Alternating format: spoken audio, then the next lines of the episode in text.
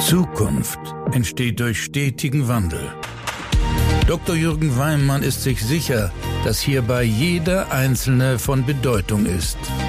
Herzlich willkommen zu einer neuen Folge von Everyone Counts, dem Podcast über Transformation mit Begeisterung. Ja, es ist wieder Montag und ich freue mich sehr, dass du mit mir diese Woche startest und beginnst und diesen Podcast hörst.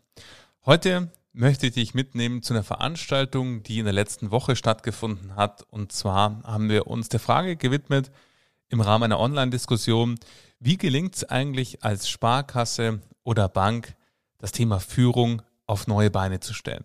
Wenn ich persönlich an die Zukunft Führung oder die Zukunft von Sparkassen denke, dann ist Führung ein ganz wichtiger Bestandteil. Und freue dich darauf, fünf Gedanken und Impulse zum Thema, wie gelingt es für dein Institut, die notwendige Führungspower bezogen auf die Zukunft zu entfalten. Schön, dass du heute dabei bist und mit mir diese Woche startest.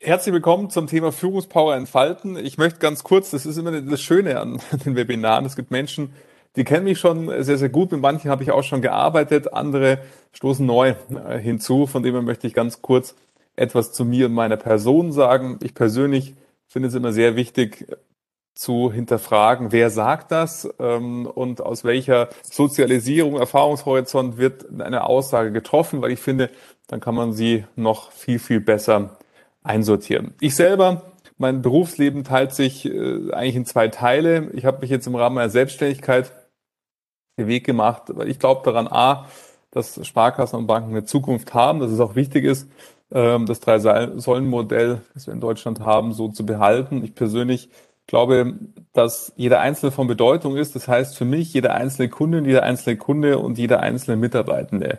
Weil wenn dieser Menschenfokus gelingt, dann gelingt auch Zukunft, weil man miteinander was gestalten kann, weil man miteinander was kreieren kann und diese Wirkungskette, ich habe mich sehr intensiv damals im Rahmen meiner Masterarbeit angefangen, auch später in meiner Dissertation mit dem Thema Begeisterung beschäftigt und Begeisterung im Organisationskontext entsteht eben immer von einem starken Innen ins Außen, also Kundenzentrierung und Begeisterung bei Kunden beginnt immer bei den Mitarbeitern. Das berühmte Glänzen in den Augen, was die Menschen brauchen, um dann auch am Kunden entsprechend agieren zu können. Von dem her ist das, wofür ich jeden Tag morgens aufstehe, diese Neugierde, dieses in den Unternehmen innewohnende Potenzial zu realisieren, zu adressieren und zu heben.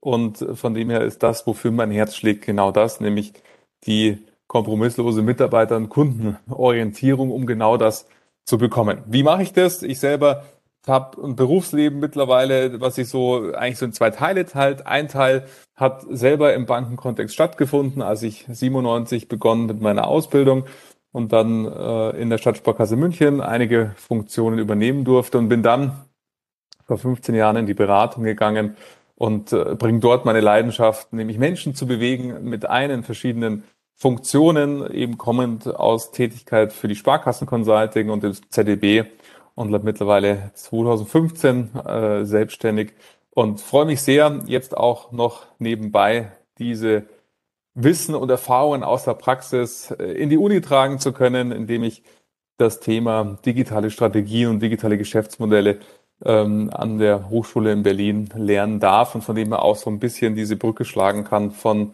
der Praxis in ähm, letztendlich die ähm, universitären Hintergrund und freue mich heute, dass wir auf das Thema Führung gucken.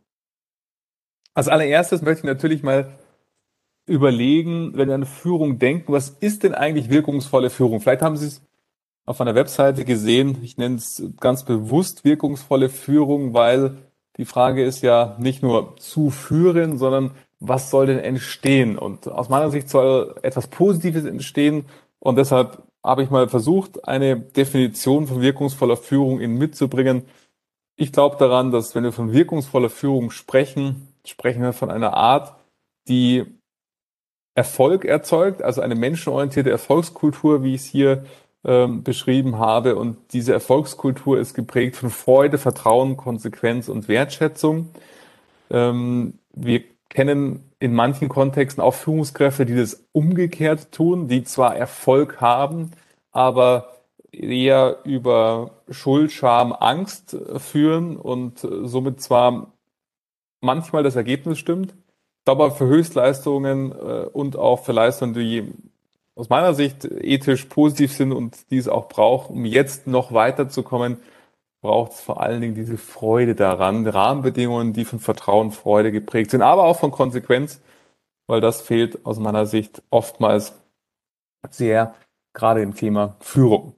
Und ich habe versucht mal zu überlegen, Mensch, wenn wir über Führung sprechen, warum tun wir das eigentlich momentan sehr, sehr stark? Wenn ich ähm, an die Gespräche, die ich mit Vertreterinnen und Vertretern aus der Finanzindustrie führe, denke, dann sind es vor allem diese fünf Punkte, die immer wieder bewegen, die ich höre und die ich vor allen Dingen in meinen Begleitungen vor Ort erlebe. Zum einen, wenn wir an Führung denken, dann ähm, ist dieser permanente Krisenmodus, nenne ich jetzt mal, den wir alle erleben, ausgelöst vor allen Dingen stark durch die Corona-Situation, aber natürlich jetzt auch durch die Kriegssituation in der Ukraine, dieser Wunsch oder diese Sehnsucht nach wann ist denn eigentlich mal wieder so ein, ein Jahr, wo alles normal ist, wo es irgendwie so auch ein Stück weit ruhig ist. Ähm, dieser permanente Veränderungs- und auch Krisenmodus, der löst, und das habe ich hier in Punkt 1 zusammengefasst, dass es momentan in vielen Unternehmen hohe Krankheitsquoten gibt, auch hohe Anzeige von Belastungen, nicht nur wenn man auf die Überstunden guckt, sondern auch wie die Menschen emotional sich fühlen und so eine gewisse Dünnhäutigkeit auch vorhanden ist, was sich ausdrückt in gereizten, hitzigen teilweise Diskussionen, die im Betrieb entstehen. Und ähm, somit merken wir alle miteinander, glaube ich, da verändert sich gerade was extrem. Und es ist aus meiner Sicht erst der Beginn der Veränderung, weil diese Veränderung immer eine langfristige ist. Gleichzeitig, ich habe schon von Angst, Schuld, Scham gesprochen.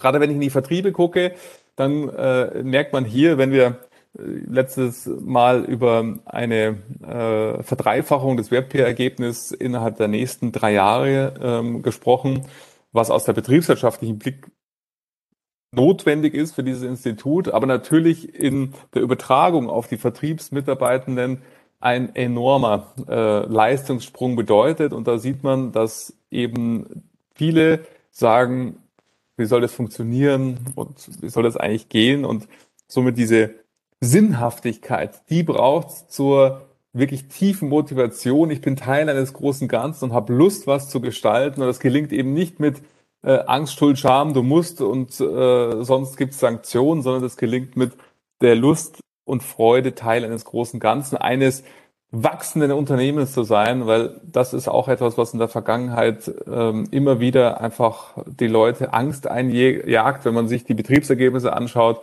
die einfach permanent nach unten gehen, die auch weiterhin nach unten gehen. Und äh, niemand arbeitet gerne auf der sinkenden Titanic, sondern äh, es geht am Ende des Tages darum, weil das ist ja die Gegenbewegung, wenn wir sehen, wie groß das Interesse an Finanzdienstleistungen ist äh, in der Bevölkerung, dann ist das ja etwas und die Potenziale, die noch ungenutzt sind und jetzt von vielen, vielen anderen Wettbewerbern ähm, adressiert werden, dann kann man ja sehr positiv und rosig in die Zukunft blicken. Gleichwohl sind die Herausforderungen, diese Potenziale zu adressieren, sehr, sehr groß. Es gibt einen Anteil, und das ist sicherlich der Teil, der am meisten wehtut von Führungskräften, und das werde ich auch nachher nochmal bei den Fragen sagen.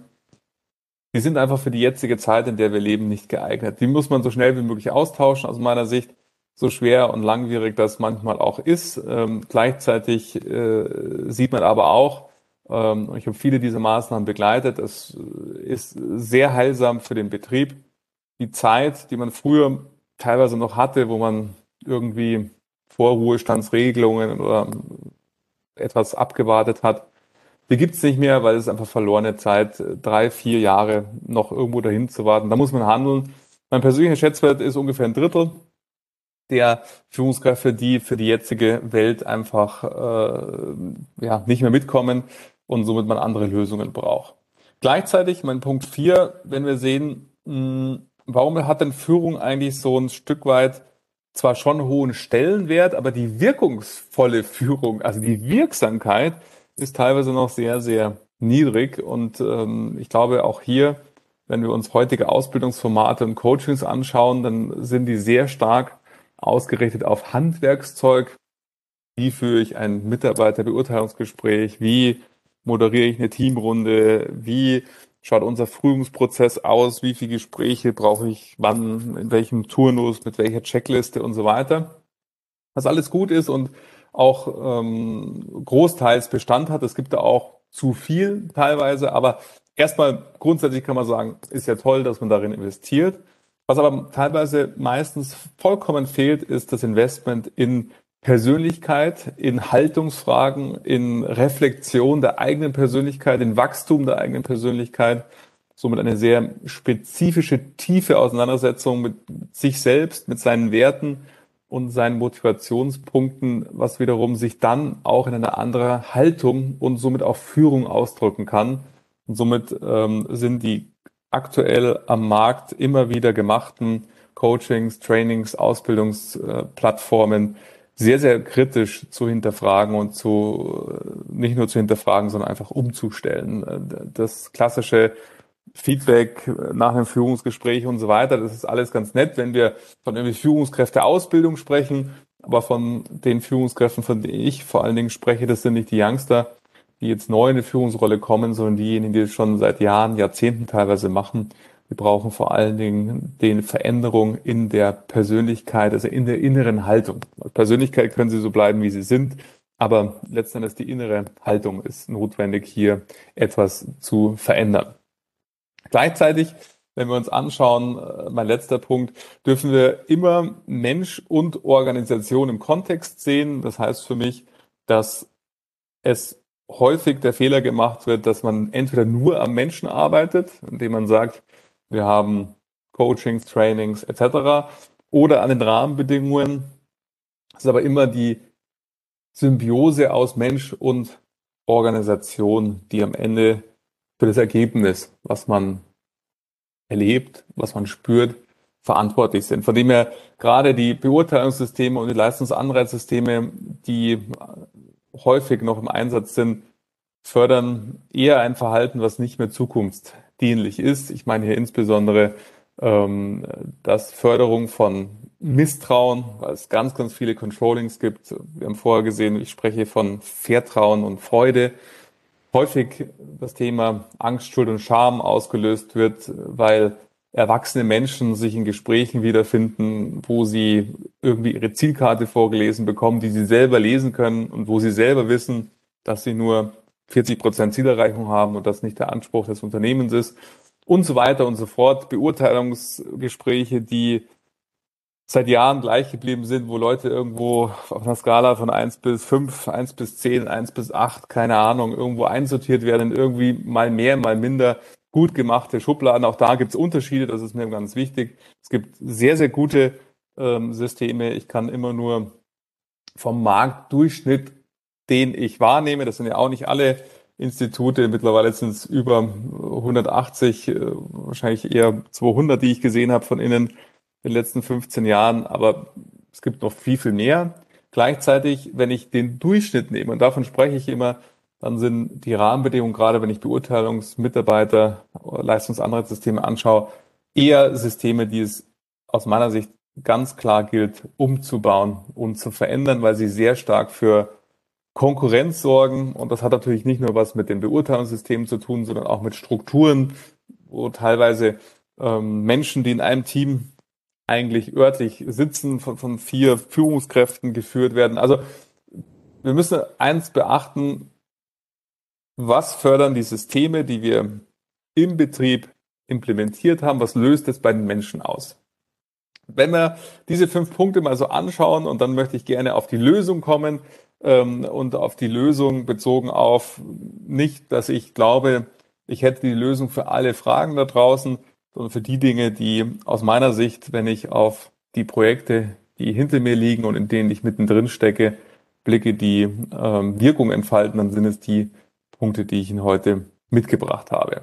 Somit natürlich die Frage, ja, wie gelingt denn Führung? Und einer von Ihnen stellt es auch in der Frage, wir sprechen ja immer von einem Umbau des bestehenden Unternehmens. Wohl wissend, es gibt eben Menschen, Sie haben mal ein Schätzwerk gesehen, bei 30 Prozent, die sind eben nicht die Führungskräfte, die wir uns vielleicht wünschen.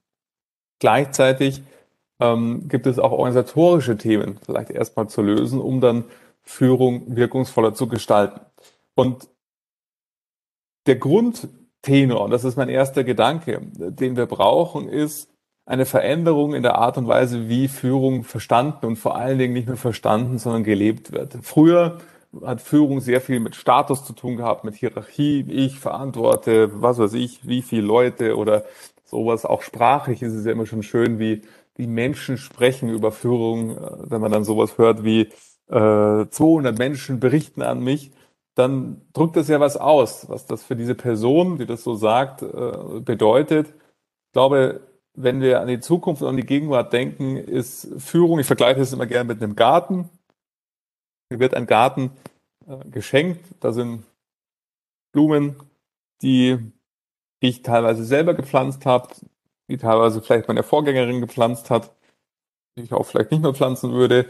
Und jeder hat ein anderes Bedürfnis an Licht, Wasser und so weiter. Und meine Aufgabe ist ja als, als Führungskraft, dass ich einen Garten habe, um den mich alle beneiden, um in dieser Metapher zu bleiben. Und somit ist Führung für mich ähm, Gastgeben am Menschen sein, Dienstleistung am Menschen. Und das ist letzten Endes etwas, was sich jenseits von, von Macht und Ego. Und gerade im Bankenbereich sind wir sehr, sehr statusversessen. Ähm, ich erinnere mich noch gut, und das gibt es teilweise auch heute noch, dass es so organisatorische Beschreibungen gibt, äh, bezogen auf die Fenster im Büro, so, sag jetzt mal, Vorstand vier Fenster, danach äh, Direktor drei Fenster, Abteilungsleiter zwei Fenster, Mitarbeiter eins. Also äh, gibt auch teilweise heute noch diese Beschreibung, wo sehr, sehr stark schon diese Symbole der Macht äh, etwas mit Führung zu tun hatte. Diese Zeit ist aber vorbei. Und ähm, von dem her gilt es auch da anzusetzen, zu sehen, wo haben wir den Menschen, die Freude haben an der Weiterentwicklung von Menschen und wie können wir die Führungskräfte, die wir haben, weil ich spreche immer von keinem radikalen Ansatz, weil der hilft nicht. Sie können nicht die Hälfte ihrer Führungskräfte austauschen. Ähm, das ist auch gar nicht das Ziel, weil die meisten, das ist meine Erfahrung, kriegen auch diesen Wandel hin. Aber wir brauchen Leute, die sich eher als Gastgeberin und Gastgeber sehen als als letzte Instanz oder ähm, in dem Sinne aus einem egozentrierten Verhalten Führungskraft äh, geworden sind oder diesen äh, egozentrierten Ansatz noch brauchen. Gleichzeitig sehen wir auch, durch Corona hat sich unsere Arbeitswelt radikal verändert. Die Anwesenheitspflicht ist abwesend für immer. Ich glaube, es wird nie wieder einen Weg zurückgeben. Äh, so dieser Wunsch, Menschen kommen wieder alle in, ins Büro. Ähm, das wird eine romantische Vorstellung bleiben. Ich glaube, es braucht hybride Arbeitsformen. Äh, ich bin kein Fan von hundertprozentiger Homeoffice-Lösung. Ähm, und je nachdem, für welchen Bereich wir im Institut sprechen, ist es auch überhaupt nicht möglich. Aber letzten Endes ist ja schon die Frage, warum sollte ich mich denn für ein langweiliges Teammeeting mit meiner Führungskraft irgendwie eine Stunde oder eine halbe Stunde ins Auto setzen, ähm, dann komme ich lieber in ein WebEx-Meeting und ähm, schreibe nebenbei E-Mails. Ähm, somit ist die Führungskraft schon die Frage, wie funktioniert mein Team, wie funktioniert auch virtuelle Zusammenarbeit und wie kann ich den Bereich so strukturieren, dass wir auch von einer anderen Form der Arbeit sprechen. Und da sind wir sehr, sehr stark bei Prozessen, bei vielen Instituten geht auch heute noch nicht. Ähm, Kamera, Ton, manchmal scheitert es auch bereits nicht nur an den technischen Voraussetzungen, sondern auch an den Fähigkeiten auch, zwei Jahre später noch, dass Menschen irgendwie ein Meeting nicht bedienen können. Und da verändert sich natürlich schon sehr was. Also zu sagen, das können wir noch so weitertragen und irgendwann sind wir wieder alle nur noch im Büro, das äh, ist eine Zukunft der Arbeit, die ich mir nicht vorstellen kann, dass die eintreten wird. Und gerade wenn ich an Fachkräfte denke und auch an die Neugewinnung von neuen Menschen für eine Sparkasse oder Bank, dann wird es dadurch noch schwerer. Da sieht man ja heute schon, wie schwer es ist, wie viele offene Stellen es gibt, wo sich niemand drauf bewirbt. Aber mit Rahmenbedingungen, die vielleicht eher der Vergangenheit entsprechen, wird das noch schwieriger werden, das zu tun. Das heißt, wir brauchen neue Formen der Zusammenarbeit, der Kollaboration auch, Orte der Begegnung, wo man gemeinsam im Büro wunderbare Dinge erschaffen kann, aber eben der Mix. Und dafür braucht es natürlich auch Führungskräfte, die das auch leben können, die sowohl in der virtuellen Welt fähig sind, ihr Team zu steuern. Damit meine ich nicht nur eine WebEx-Konferenz äh, irgendwie aufmachen zu können oder einladen zu können, sondern auch hier in Interaktion treten zu können und nicht nur ähm, zu berichten, sondern auch miteinander kollaborieren zu können, aber natürlich eben auch in hybriden Formaten immer mehr zu Hause zu sein. Da lernen wir alle und haben die letzten zwei Jahre auch viel gelernt.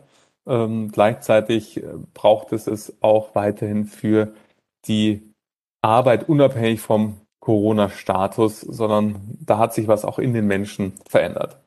Und da bin ich beim Punkt der Rahmenbedingungen. Ähm, letzten Endes ist die Hauptherausforderung im Umfeld einer komplexen, Sie sehen hier VUCA-Welt, also volatil, komplex, unsicher und mehrdeutig äh, einer Welt, die sich permanent verändert, ist eben natürlich die Herausforderung, braucht es Arbeitsprozesse, die eine andere Form der Entscheidung beinhalten. Das hat man so am Anfang der Corona-Situation gemerkt, wo viele Führungskräfte von einem Online-Meeting ins nächste gerutscht sind, weil es eine Arbeitsprozesswelt war, die sehr stark auf Einbindung und Abstimmung und nächsthöhere Kompetenz, Hierarchiestufe ausgelegt war.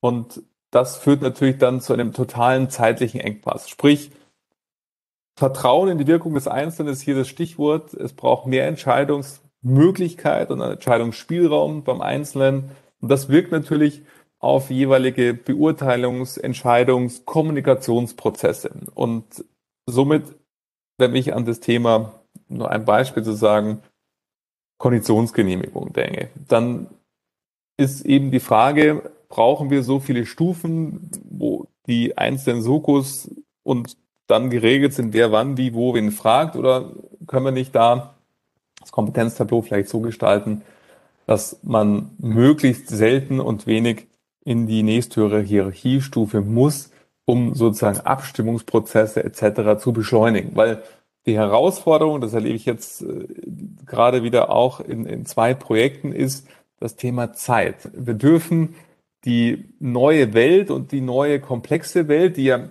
eigentlich gar nicht mehr so neu ist, aber halt einfach in einer Komplexität vorhanden ist, die wir früher nicht gewohnt waren, nicht mit den Werkzeugen der Vergangenheit versuchen zu bearbeiten, weil das führt dann am Ende des Tages zu Frustration, aber auch häufig zu Überlastung, weil die Menschen einfach überhaupt nicht mehr hinterherkommen. Und das hat einfach etwas mit dem eigenen Selbstmanagement zu tun. Das heißt, zum Beispiel in den Maßnahmen, die ich begleite, dass ich sehr, sehr stark auch in eins zu eins Coachings mit den Menschen unterwegs bin, um genau zu schauen, ähm, weil Selbstmanagement heißt nicht Zeitmanagement, das ist auch gut, aber ist für Führungskräfte, die am Anfang stehen, es braucht eine andere Form der Eigendisziplin und dass die Arbeit im Team, in der Abteilung, aber eben auch die Entscheidungsprozesse hier gemanagt werden. Und dazu passen meistens nicht die aktuellen Ziel, Anreiz, Führungsprozesse, Beurteilungssysteme etc. Es braucht eine Passung des Systems, damit es auch möglich ist. Und häufig werde ich gefragt, ja, irgendwie wir brauchen so einen Kulturwandel. Wir merken, die Leute sind irgendwie ein bisschen schlechter drauf. Wir merken, es geht irgendwie nicht so schnell voran, wie wir uns das vorstellen. Wir sehen, die Ergebnisse sind auch nicht so, wie wir sie uns vorstellen. Und letzten Endes ist es immer die Frage, wo erlebe ich denn den neuen Weg? Wo erlebe ich denn die Kultur? Wo erlebe ich denn das, wo wir hinwollen? Und das beginnt natürlich an aller, allererster Stelle bei Ihnen Vorständen und Vorständen, wo es darum geht, zu erleben, das Neue ist kein, wie soll ich sagen, Strategietalk oder Management-Talk, sondern es ist ernst gemeinte Haltung. Wir haben in der Sparkassenfinanzgruppe äh, wunderbare Beispiele, wo eben beginnend beim Vorstand hier vorangegangen wird und den Menschen auch gezeigt wird. Es ist jetzt beginnt eine Zeitenwende. Wir meinen es ernst, unseren Weg. Und von dem her ist immer die Frage, wo erlebe ich denn das Neue? Weil das Neue entsteht nicht durchs drüber sprechen, durchs Durchdenken, sondern durch das eigene Erleben am Arbeitsplatz. Wenn ich von einer großartigen Veranstaltung wiederkomme an meinen Arbeitsplatz, und dann irgendwie auch nach Wochen noch das Gefühl habe, also irgendwie da haben wir zwar von tollen Sachen gesprochen und vielleicht sogar der Vorstand auch sehr emotional über seine Ambition und dessen, wo er hin will, gesprochen, aber wenn ich jetzt so auf den Arbeitsplatz gucke, irgendwie ist da noch alles genauso wie vorher. Und deshalb ist wichtig zu sehen, wo können wir diese Erlebnisse schaffen und welche Erlebnisse braucht es. Und auch hier ist immer ganz wichtig zu berücksichtigen, und das ist dann gleich mein nächster Punkt, dass wir unterschiedliche Menschen in den Organisationen vereinen. Diejenigen, die sagen, ja, endlich, endlich rührt sich hier mal was, endlich gehen wir diesen Weg. Ich habe schon zwei Vorstellungsgespräche gehabt und ähm, ja, vielleicht schaue ich es mir doch nochmal an. Das ist eigentlich ganz schön hier, wenn wir jetzt in die Zukunft äh, nochmal anders unterwegs sein wollen. Aber es gibt einen Großteil, und das ist aus meiner Beobachtung, nicht nur Beobachtung, sondern Evaluation in drei Projekten, der Großteil der Belegschaft, die erstmal sagen, Mensch, jetzt ändert sich ja schon wieder was. Und irgendwie habe ich mich mal vor 20, 30 Jahren für das Institut aus bestimmten Gründen äh, entschieden, aber irgendwie gibt es diese Gründe gar nicht mehr. Und wenn man dann nur noch von der Zukunft spricht, suggeriert das bei den Menschen häufig, und das kann ich sehr, sehr gut nachvollziehen, dass die Arbeit und ihr Einsatz in der Vergangenheit nichts mehr wert ist und auch gar nicht mehr geschätzt wird, zu sagen, Mensch, das, das so wie wir es gemacht haben früher, ist das nicht mehr wertvoll oder ist es nicht mehr, war das nicht gut früher? Und da ist es ganz, ganz wichtig, auch dann kommunikativ und in der Begleitung drauf zu sehen, Lust zu machen, dass möglichst ein Großteil der Menschen Lust hat mitzugehen. Das heißt nicht, die Vergangenheit schlecht zu reden, weil die war nicht schlecht. Das hat zu einer Welt, die sich nicht so schnell gedreht hat, wie sie sich so heute tut, ja wunderbar gepasst. Aber gleichzeitig Neugierde zu schöpfen auf den Weg in Richtung Zukunft. Und deswegen, ähm, das ist auch eines meiner Mantras, Dafür braucht es jede Einzelne und jeden Einzelnen. Und äh, das heißt, es gibt hier keinen äh, One-Fits-All-Ansatz, wo man sagen kann, man kann das auf alle Mitarbeitenden drüber stülpen, sondern machen Sie sich bewusst, welche Mitarbeitergruppen vereinen Sie, machen Sie sich bewusst, welche Erwartungshaltung, Bedürfnisse gegenüber Ihrem Arbeitgeber haben diese Menschen und machen Sie sich bewusst, was heißt es dann für entsprechende Antworten, die es braucht, aber auch welche Form der Begleitung brauchst, um diesen Menschen dann auch diesen Optimismus, diese Hoffnung auch zu geben, dass es großartig wird, das Neue, das, das, was man sich einlassen kann und darf. Das, wie gesagt, klappt nicht immer bei allen. Es gibt einen Teil, die gehen diesen Weg nicht mit, die wollen ihn auch nicht mitgehen und das ist auch in Ordnung. Da ist es wichtig, auch da konsequent zu handeln und die anderen Aufgaben zukommen zu lassen, aber gleichzeitig ist der Anteil derer, und das möchte ich auch ganz explizit hier sagen, die keine Lust haben, sich zu bewegen, immer, das habe ich in den letzten Jahren immer wieder gesehen, deutlich kleiner, als es am Anfang eines Projekts gedacht wurde. Und ähm, das sind wirklich die äh, eine ganz, ganz, ganz, ganz, ganz kleine Gruppe, die meistens deutlich überschätzt wird, dass sie so viele sind, sondern im Gegenteil äh, wenn es wahrhaftig und von Herzen kommt und man eben sieht, wir sprechen nicht nur vom Neuen, sondern meinen es auch so, dann ist der Großteil der Menschen absolut mit dabei und hat Lust mitzugestalten. Somit machen Sie sich klar, wir können hier nicht pauschal für den ganzen Betrieb agieren, sondern es braucht diese Unterschiedlichkeit nicht im konzeptionellen Sinn auf den einzelnen Menschen. Da reicht es aus meiner Sicht, drei bis fünf Gruppen zu bilden und sich damit intensiv auseinanderzusetzen. Aber natürlich dann bei den Führungskräften am einzelnen Menschen und natürlich bezogen auf die Führungskräfte selbst ebenso. Das mal so von mir fünf Gedanken zum Thema, wenn ich an wirkungsvolle Führung denke. Wie kommt es dazu? Was braucht es dafür? Rahmenbedingungen strategischer Art. Aber was heißt das auch für den Betrieb?